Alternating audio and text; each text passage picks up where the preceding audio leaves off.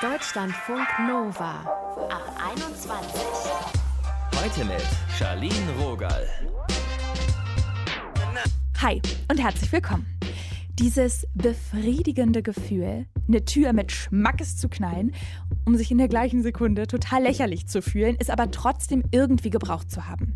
Das kann nur die Magie des Streits, finde ich. Heute reden wir darüber, wie wir achtsamer, reflektierter, besser streiten können. Den ersten Ansatz liefert Romy Jasta vom Forum für Streitkultur.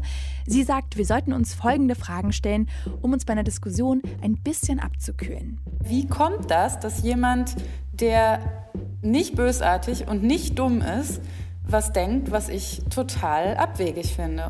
Mehr Tipps von Romy und wie wir sie auch wirklich umsetzen können, gibt's später. Jetzt zu Melissa und Flo. Sie schläft bei geschlossenem Fenster, er nicht. Und das ist nur ein Thema, was zu großen Diskussionen zwischen den beiden führen kann. Und wenn Melissa und Flo streiten, dann knallt's, denn die beiden, die gehen mit Konflikten echt unterschiedlich um. Wie das aussieht und wie sich ihre Streits in vier Jahren Beziehung verändert haben, darüber haben wir mit den beiden gesprochen. Hi. Hi. Hi, grüß dich. Worum ging's beim letzten Streit? Oh, das Oh, war jetzt erst, ne? Das war erst, ja. Das ist gar nicht so lange her. Ja, drei, vier Tage. Vier Tage. Es war tatsächlich Perfekt, dann sind die Gefühle noch so. frisch. Die Gefühle sind noch frisch. Ich Wir, ich kann nicht drüber reden. ja, es, es war eigentlich der, der Grund war, dass ich jetzt zu Melissa nach Berlin gezogen bin. Wir hatten jetzt vier Jahre eine Fernbeziehung. Und ähm, Nee, das war, das war ja nicht der komplett der, der Grund. Wir haben uns schon gefreut, dass wir jetzt endlich mal zusammen wohnen.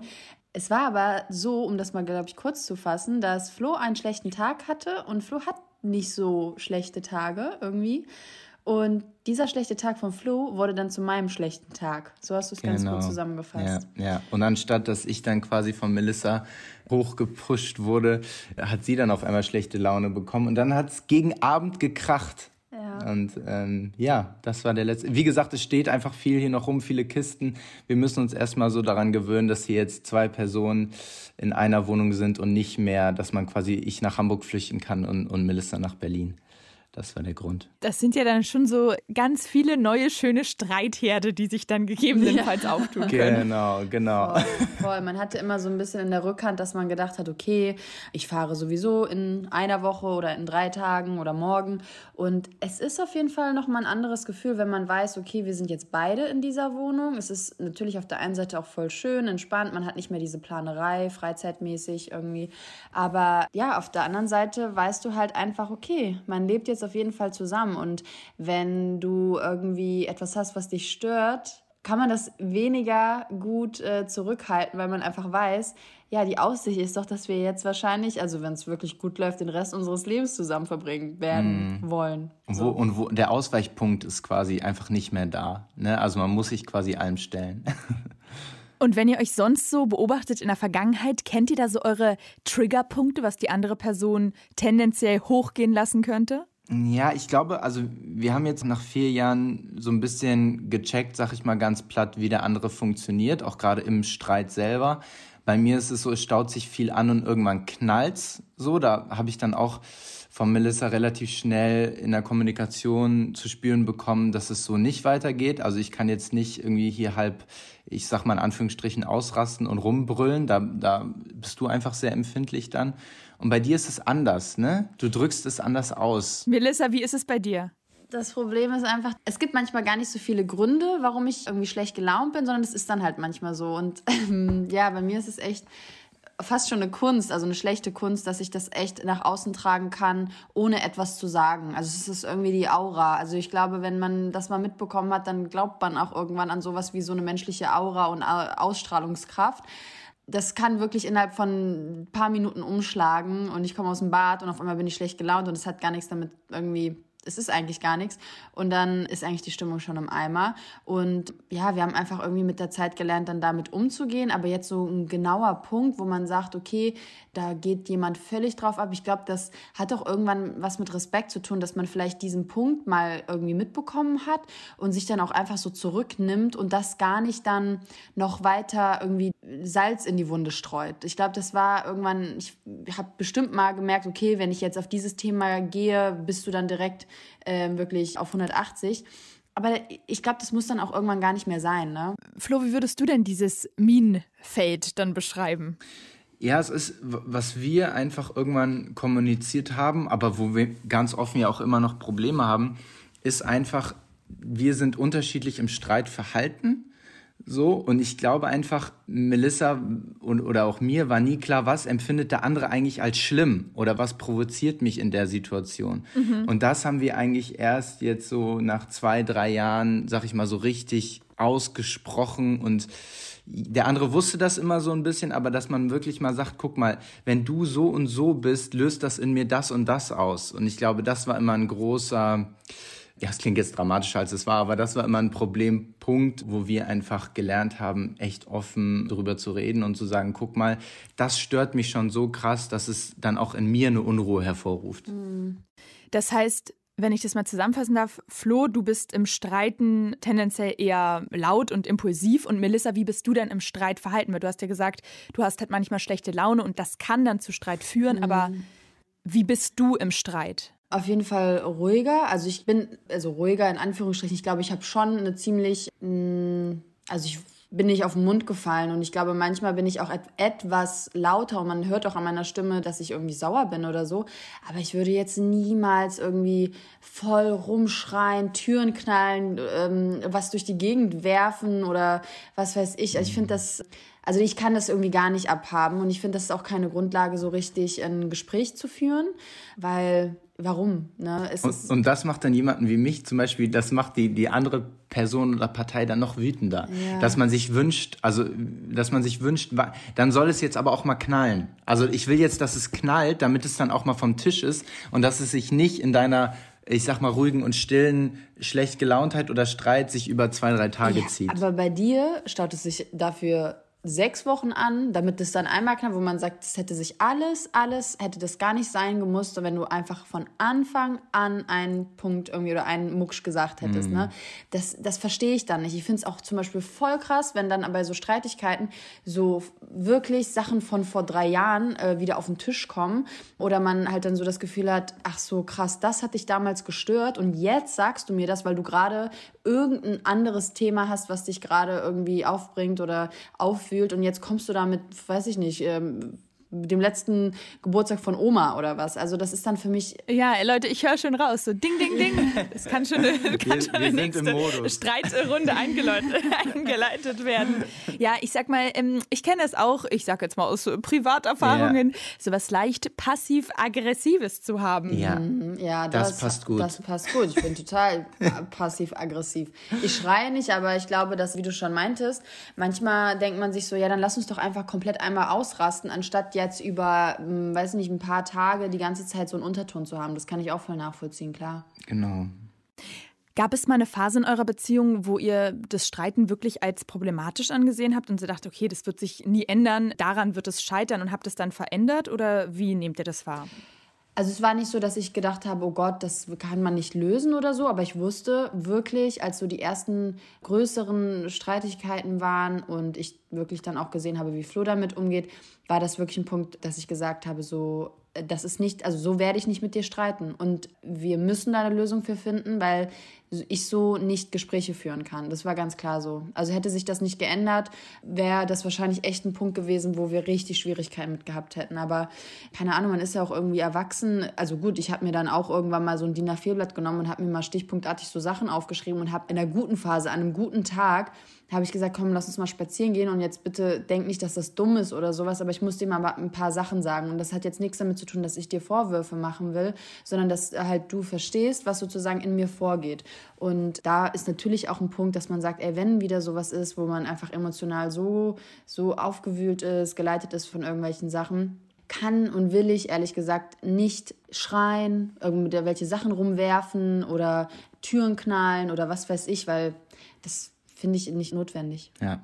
Habt ihr euch mal hinterfragt und überlegt, woher das kommt, dass ihr so unterschiedlich mit Konflikten umgeht? Ich glaube, ganz, ganz viel ist, was man aus familiären Streitigkeiten mitgenommen hat. Ne? Also wenn man jetzt noch beide Eltern zusammen erlebt hat oder nur ein Elternteil dann mit einem selber in Streitigkeiten verwickelt war, ich glaube, Ich kann, also natürlich unterbewusst nimmt man da so viel mit, dass man sich in Anführungsstrichen die Sachen abguckt und einfach automatisch aneignet. Und witzigerweise habe ich auch mal gedacht, so in, in, in der Rolle des Mannes, um es mal ganz platt zu sagen, natürlich auch dann tatsächlich im Kindesalter mhm. ganz viel Film und Fernsehen. Ne? Also da sieht man ja auch in jeder Serie oder in jedem Film wird mal gestritten und dann guckt man sich da auch, wie gesagt, unbewusst einfach ein paar Sachen ab.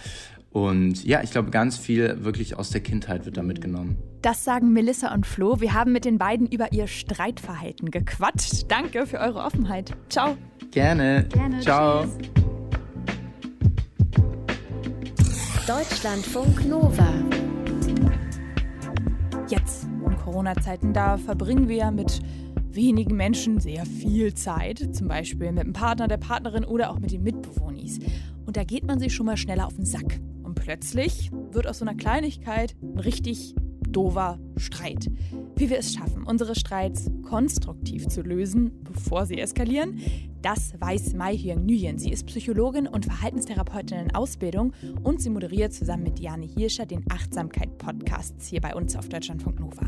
Wir haben mit ihr gequatscht. Hi. Hallo. Oft sind es ja so Kleinigkeiten, aus denen Streit entsteht. Geht es da dann wirklich zum Beispiel um den Abwasch, um den Müll, der mal wieder runtergetragen werden müsste? Oder steckt dahinter doch was anderes? Also wenn es ein richtiger Streit ist, der dann zustande kommt, wo man dann auch wirklich laut wird, würde ich erfahrungsgemäß sagen, dass oft ein anderes Problem dahinter steht. Also dann sind die Kleinigkeiten eigentlich nur der letzte Tropfen, der das fast zum Überlaufen bringt. Und wie bekommen wir dann raus, dass dahinter ja was steckt, also dass es ein Problem eigentlich gibt? Mm, ich würde sagen, meistens, wenn, wenn wir so ein Gefühl dafür bekommen, dass sich was angestaut hat, dann ist es ja so, dass das Gegenüber ähm, oder dass wir selbst ähm, uns in unseren Wünschen oder Bedürfnissen nicht gesehen fühlen. Und wenn wir wirklich wissen wollen, ob da ein anderes Problem dahinter steckt, kommen wir gar nicht drum herum, das Gegenüber auch zu fragen und auch wirklich dann zuzuhören. Ja? Und aber es gibt ja auch ganz klare Signale an so einem Streit, wenn dann so, wir nennen das so Generalisierung kommen, also wenn dann sowas gesagt wird, ja, du bist doch immer so und man kann sich nie auf dich verlassen und so also wenn sowas kommt, ja, oder Charaktereigenzüge kritisiert werden, das sind schon so kleine Hints, ähm, dass es sich um eigentlich um ein anderes Problem handelt. Das heißt, sollte man dann bei sich bleiben oder auf die andere Person gucken, weil vielleicht denke ich ja, mein Gott, der Müll stinkt, bring ihn raus. Und dann weiß ich gar nicht. Also ich habe dann sozusagen meine, meine Rage. Mhm. Ähm, weißt du? Wie mache ich das dann? Ich ja, bei der, bei der achtsamen Kommunikation, das ist echt manchmal ein bisschen tricky, weil ähm, ich vergleiche das oft mit so einem, wie so einem Pendel, ja. Man muss schon auch noch bei sich sein und genau beobachten, was löst das aus, aber auch gut beobachten, was sagt der andere eigentlich in diesem Moment und genau hinhören, wie zum Beispiel diese, diese Signalwörter, diese Hints, die ich da gerade ge mhm. genannt habe. Wenn das in die Richtung geht, dann sieht das nicht gut aus. Und wenn ein Streit schon eskaliert ist, was kann man dann machen, um wieder so ein bisschen äh, zurückzukommen? Weil ich finde, man merkt ja schon ganz gut, wenn man so denkt, okay, jetzt sind wir beide drüber gerade. Mhm.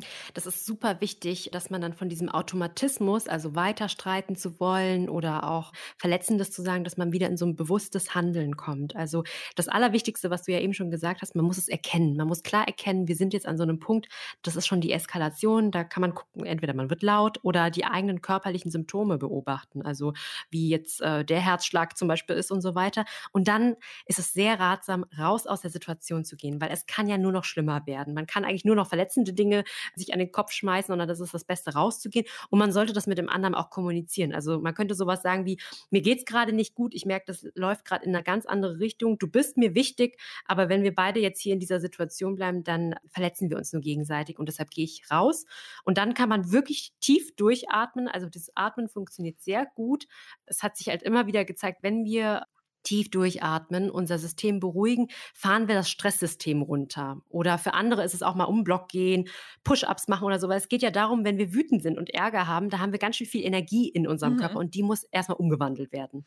Eigentlich ganz gut und sich dann vielleicht sogar schon so ein Exit-Monolog überlegen, weil ich denke gerade, ja. es hört sich schon richtig krass an zu sagen, du bist mir wichtig, ich gehe jetzt raus. Ich glaube, ich müsste ja. mir vorher sagen, okay, wenn ich merke, es eskaliert, was, was spule ich dann ab und erstmal raus aus der Situation manchmal ist es ja auch so, dass sich so ein Streit größer anfühlt, weil sich so Sachen angestaut haben. Mhm. Wie schaffe ich denn, etwas vorher aufzulösen, ohne gefühlt ständig zu kritisieren bei so kleinen Dingen? Mhm.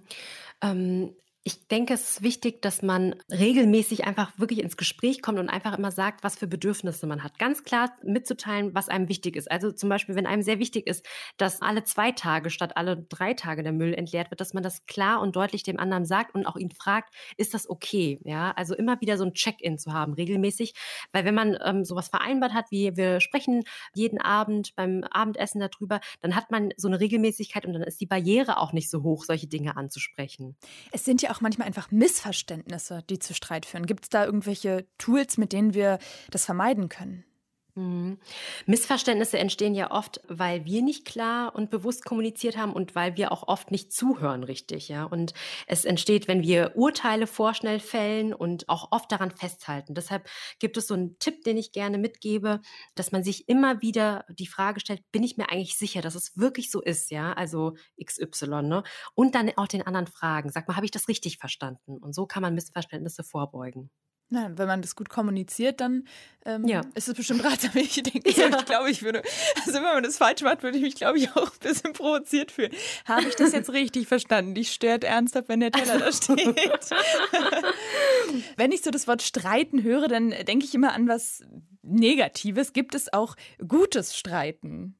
Mm, ich würde es vielleicht nicht Streit nennen, sondern wenn wir zum Beispiel achtsam kommunizieren oder es gibt auch diesen Begriff der gewaltfreien Kommunikation, was man üben kann. Und das ist ja sehr wichtig, weil wenn wir uns streiten, geht es ja meistens darum, ähm, oder wenn wir wütend sind, dass Dinge, die uns wichtig sind oder Wünsche, die wir haben, dass wir uns da ein bisschen angegriffen fühlen. Und das heißt, es muss ja darüber gesprochen werden. Also wir können gar nicht in einer konfliktfreien Welt leben. Und deshalb würde ich sagen, wenn wir über gewaltfreie Kommunikation sprechen, so, so würde ich darüber sprechen. Was genau ist gewaltfreie Kommunikation dann? Gewaltfreie Kommunikation, das ist ein Konzept von Marshall Rosenberg, was ähm, in vielen Bereichen angewendet wird. Aber ich habe jetzt einfach mal die wichtigste Formel so mitgebracht. Das ist eine Art und Weise, wie man ganz klar kommunizieren kann. Also im ersten Schritt soll man sagen, was man beobachtet hat, ohne dabei zu bewerten und zu verurteilen. Und das ist für die meistens schon sehr schwer. Also äh, wenn man irgendwas sagt, dann gibt man ja oft noch seine eigene Interpretation dazu. Also das heißt, im ersten Schritt wirklich sagen, was man beobachtet hat. Im zweiten Schritt sagen, welches Gefühl diese Beobachtung ausgelöst hat. Und im dritten Schritt dann wirklich sagen, was unser Bedürfnis eigentlich ist. Und letztlich dann eine Bitte an das Gegenüber formulieren, was jetzt gemacht werden soll. Also das ist jetzt alles ein bisschen vielleicht theoretisch, deshalb sage ich das nochmal mit dem Müllbeispiel. Ja, gerne. Da, zum Beispiel, ich sehe, dass du den Müll nicht rausgebracht hast ganz neutrale Beobachtung und es irritiert mich. Also das ist das Gefühl, was mhm. irgendwie ausgelöst wird und ich brauche es einfach, dass es hier in der WG ordentlich ist, ja? Das ist mein Bedürfnis. Und deshalb bitte ich dich, weil du dran bist, den Müll rauszubringen. Das wäre sehr gute gewaltfreie Kommunikation. Und kann man das nur zu zweit verändern oder reicht es, wenn ich bei mir ansetze und sage, okay, ganz oben steht für mich gewaltfreie Kommunikation? Oder bringt es nichts, wenn das Gegenüber da irgendwie dann ja, gar nicht hm. mitzieht? Ich finde es sogar sehr wichtig, dass man bei sich selbst anfängt, weil es ja oft so ist, ähm, wenn wir uns mal selbst zuhören, wie wir mit uns selbst sprechen, dass wir oft sehr, sehr hart mit uns sind oder dass wir auch oft sehr, sehr hohe Ansprüche mit uns selbst haben. Und Menschen, die sehr hohe Ansprüche mit einem selbst haben, die projizieren diese Ansprüche auch nach außen hin. Und deshalb ist es sogar sehr, sehr ratsam, wenn man immer mal wieder reinhört, wie spreche ich eigentlich mit mir, was ist mir eigentlich wichtig, ähm, was nehme ich mir alles vor.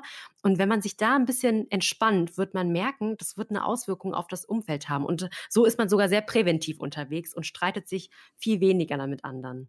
Und wie kann ich das schaffen, wenn ich in einem Streit bin und ich habe das Gefühl, ich bin im Recht, aber es dreht sich hier im Kreis? Wie mache ich das nicht an so einer Konfrontationshaltung festzuhalten?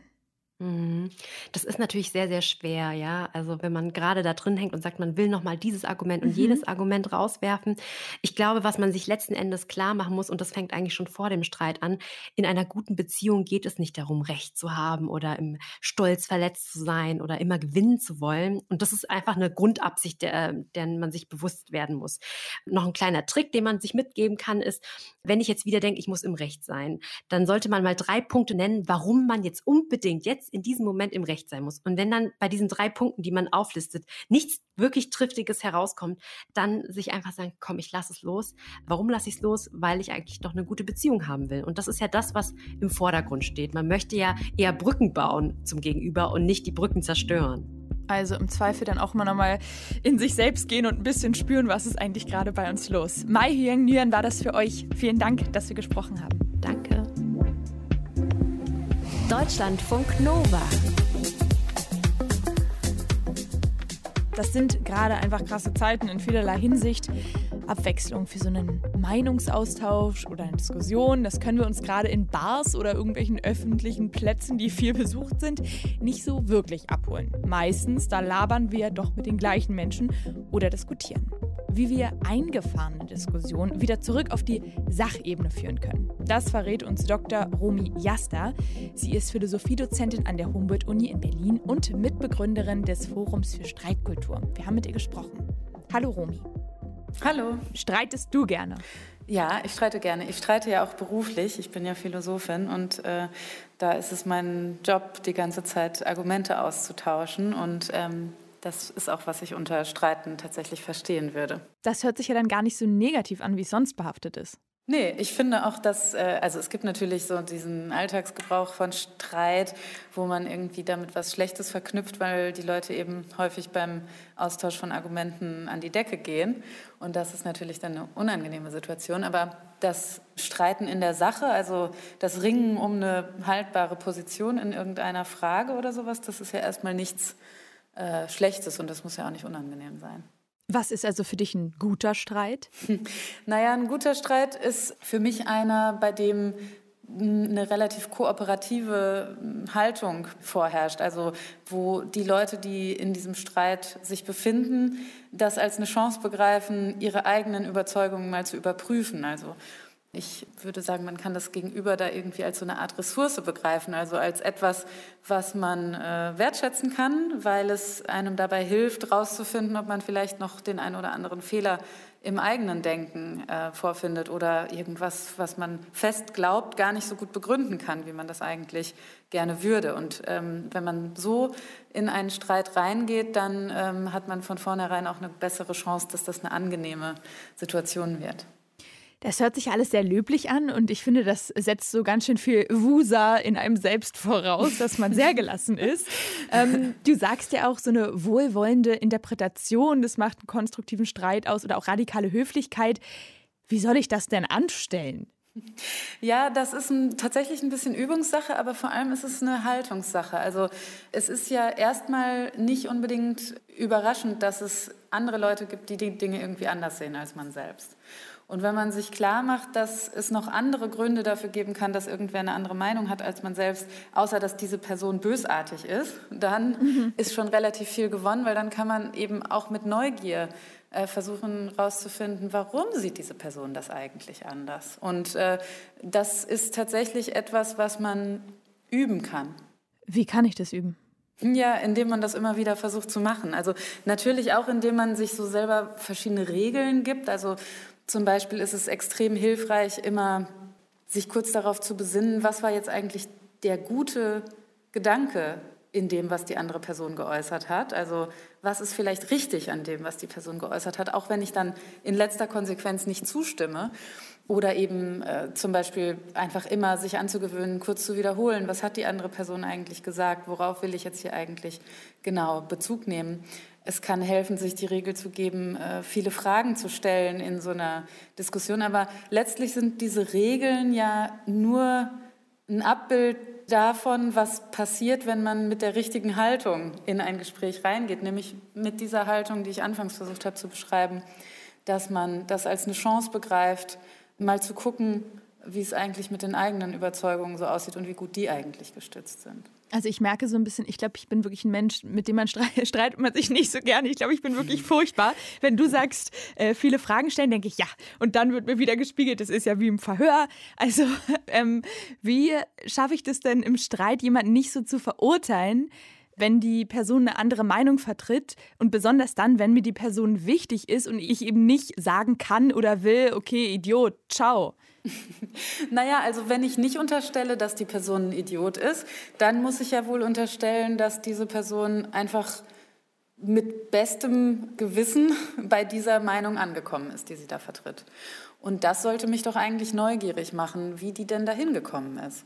Also jemand, den ich schätze, der was anderes denkt in einem wichtigen Thema, ähm, ist ja eigentlich ein perfektes, wie soll ich sagen, Territorium, das man explorieren kann und wo man mal gucken kann, hä, wie kommt das, dass jemand, der nicht bösartig und nicht dumm ist, was denkt, was ich total abwegig finde. Und diese Haltung der Neugier hilft tatsächlich, ein sanfteres Gemüt sich zuzulegen in ja. Diskussionen.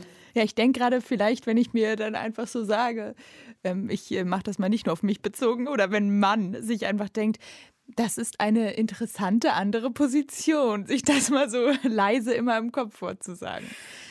Genau, also das ist eine andere interessante andere Position oder eben einfach, ähm, das ist eine wirklich schräge Position. Ich habe da nichts für übrig, aber mich interessiert tatsächlich, wieso diese andere Person das denkt.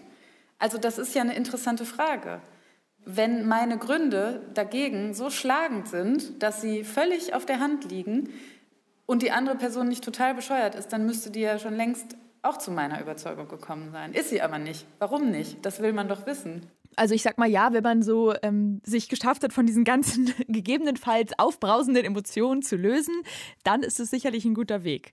Ähm, du gibst ja auch Workshops so rund um das Thema konstruktives Streiten. Was sind denn da so die häufigsten Fehler oder so ähm, die gängigsten, ungünstigsten Muster, die so mhm. Menschen da zu Beginn mitbringen? Na, also erstens mal missverstehen sich Leute die ganze Zeit. Und das hat eben damit zu tun, dass wir immer schon Erwartungen haben, was das Gegenüber jetzt gleich sagen wird. Ne?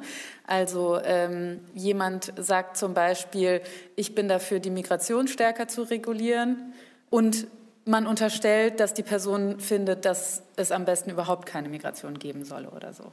Und argumentiert dann dagegen. Das ist so ein total gängiger Fehler, dass Leute einander immer missverstehen. Und deswegen versuchen wir den Teilnehmenden dieser Workshops einzutrichtern, dass die, bevor sie dann losschmettern mit ihren Gegenargumenten, immer versuchen sollen, kurz sicherzustellen, dass sie einander überhaupt richtig verstanden haben.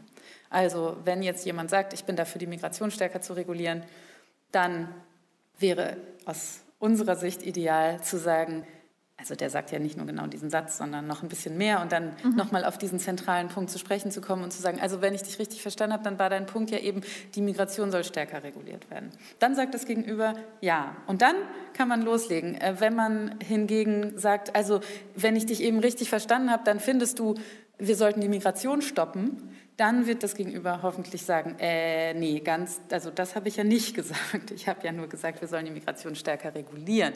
Und diese Maßnahme, allein das einfach immer mal wieder kurz sicherzustellen, habe ich überhaupt den richtigen Punkt am Wickel? Argumentiere ich hier überhaupt gegen das, was die andere Person wirklich gesagt hat oder sagen wollte? Das ist unglaublich zielführend in einer Diskussion. Und glaubst du, das funktioniert auch bei emotionaler Diskussion? Ja, also das ist ja auch ein Mittel, um ein bisschen das Tempo und die Konfrontation aus einer Diskussion rauszunehmen. Also sich auf das zu, also so ein bisschen sich ein, so ein Regelwerk zu geben, kann ja auch äh, sehr gut dabei helfen, sich aus diesem Schnappreflex so ein bisschen rauszuholen. Also wir haben auch so eine andere Übung, wo wir den Leuten sagen, okay, versucht mal nur Fragen zu stellen. Versucht mal das Gegenüber von seiner Meinung abzubringen indem ihr nur Fragen stellt. Also einfach immer weiter Nachfragen stellt. Also, äh, warum glaubst du das? Wie hängt dies mit jenem zusammen? Ne? Wie verträgt sich das mit dieser anderen Überzeugung, von der du eben gesprochen hast? Oder was sind zum Beispiel Überlegungen, die aus deiner Sicht gegen deine Meinung sprechen oder sowas? Und das ist hilfreich, unter anderem auch, weil man sich auf diese Weise so eine gewisse Distanz verschaffen kann zu den eigenen Gefühlen, zu dem, was da gerade vor sich geht. Also man kann sich dann eben in einem Gespräch darauf besinnen, dass man jetzt mal versucht, nur Fragen zu stellen. Und das ist auch ein Weg, um so eine aggressive Neigung, die man vielleicht verspürt, ein bisschen zu deckeln. Also ich weiß da gar nicht, wovon du redest. Philosophie-Dozentin Romy Jasna hat uns hier gerade Tipps gegeben. Danke für die Zeit und danke fürs Gespräch, Romy. Sehr gern. Tschüss. Tschüss. Deutschlandfunk Nova ab 21. 21. Heute reden wir ja hier übers streiten. Folgendes Szenario. In der WG-Küche oder auf Arbeit, da läuft gerade eine Diskussion. Ihr wollt euch einbringen, ihr habt auch was zu sagen, aber ihr traut euch nicht so richtig. So ging es auch mal Konstanze. Sie ist Ende 20 und macht gerade ihren Doktor in Chemie. Heute ist das anders bei ihr.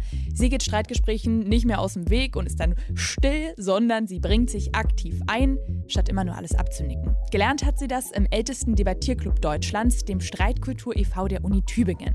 Konstanz hat uns verraten, wie ihr der Debattierclub geholfen hat und wie Diskussionen jetzt bei ihr ablaufen. Also früher habe ich mich sehr oft rausgehalten, weil ich einfach dann schüchtern war, mich nicht getraut habe, irgendwas zu sagen, dachte, ich weiß da vielleicht zu wenig und war dann sehr still. Und manchmal ist es dann auch vorgekommen, dass mich Sachen echt gestört haben. Und dann habe ich irgendwann den Mund aufgemacht. Aber wenn ich dann den Mund aufgemacht habe, war das leider auch öfters zu heftig, weil sich dann natürlich im Laufe der Diskussion, die ich mitverfolgt hatte, bei mir auch Emotionen irgendwo aufgestaut hatten. Und dann ist das leider ein bisschen zu doll rausgekommen. Inzwischen ist das so, dass ich sehr viel früher einfach mich direkt in die Diskussion mit einbringe, sehr viel weniger Hemmungen habe, einfach mal zu sagen, was ich denke und dabei auch sehr viel sachlicher bleiben kann. Also ich bleibe dann ruhiger, kann das sehr klar auch von den Emotionen trennen. Konstanze hat dann für sich festgestellt, dass es im Streitgespräch für sie nicht immer nur darum geht, eine Diskussion auszutragen, sondern richtig zu verstehen, warum Menschen so denken. Wenn ich mich jetzt auf Gespräche einlasse, dann versuche ich immer herauszufinden, was ist die Motivation von Leuten? Was ist das, was hinter der Aussage praktisch steckt? Warum verhalten sich Menschen so, wie sie sich verhalten? Warum denken sie so? Was bewegt sie dazu, sich genau auf diese Art zu benehmen? Weil mir das so viel mehr über Menschen erzählt, als einfach nur das, was sie als erstes sagen. Und das finde ich super interessant und versuche da auch so ein bisschen den Fokus drauf zu legen, weil das dazu führt, dass man einfach sehr viel intensivere Beziehungen aufbauen kann. Was Konstanze in Streitgesprächen oft noch auffällt, ist, dass ein Streit als eine Art Kampf wahrgenommen wird, bei dem es dann einen Sieger oder eine Siegerin gibt. Das zu überwinden, das fällt ihr noch schwer, ein bisschen verständlich. Das findet jedenfalls Konstanze auch. Dabei kann genau das ein Streitgespräch wirklich bereichern. Was ich vor allem gelernt habe, ist, dass es vollkommen in Ordnung ist, wenn man mal falsch liegt, wenn man irgendwo Sachen durcheinander gebracht hat und äh, dachte, man hätte sich richtig daran erinnert und festgestellt hat, ups, vielleicht doch nicht. Und dass das in Ordnung ist und dass das auch in Ordnung ist, wenn man sich von anderen Meinungen überzeugen lässt.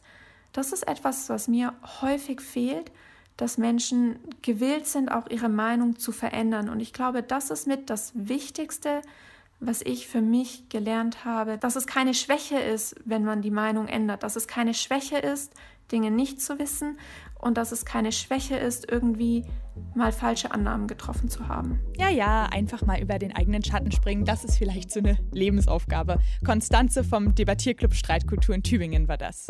Selbstreflexion. Wie wir achtsamer streiten. Hierfür haben wir heute Inspiration gesammelt.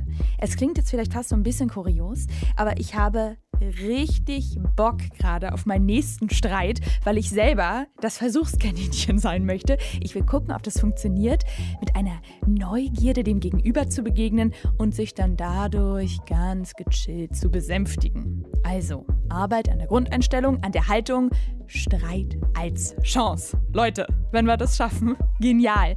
Danke fürs Zuhören heute. Mein Name ist Charlene Rogal. Tschüss.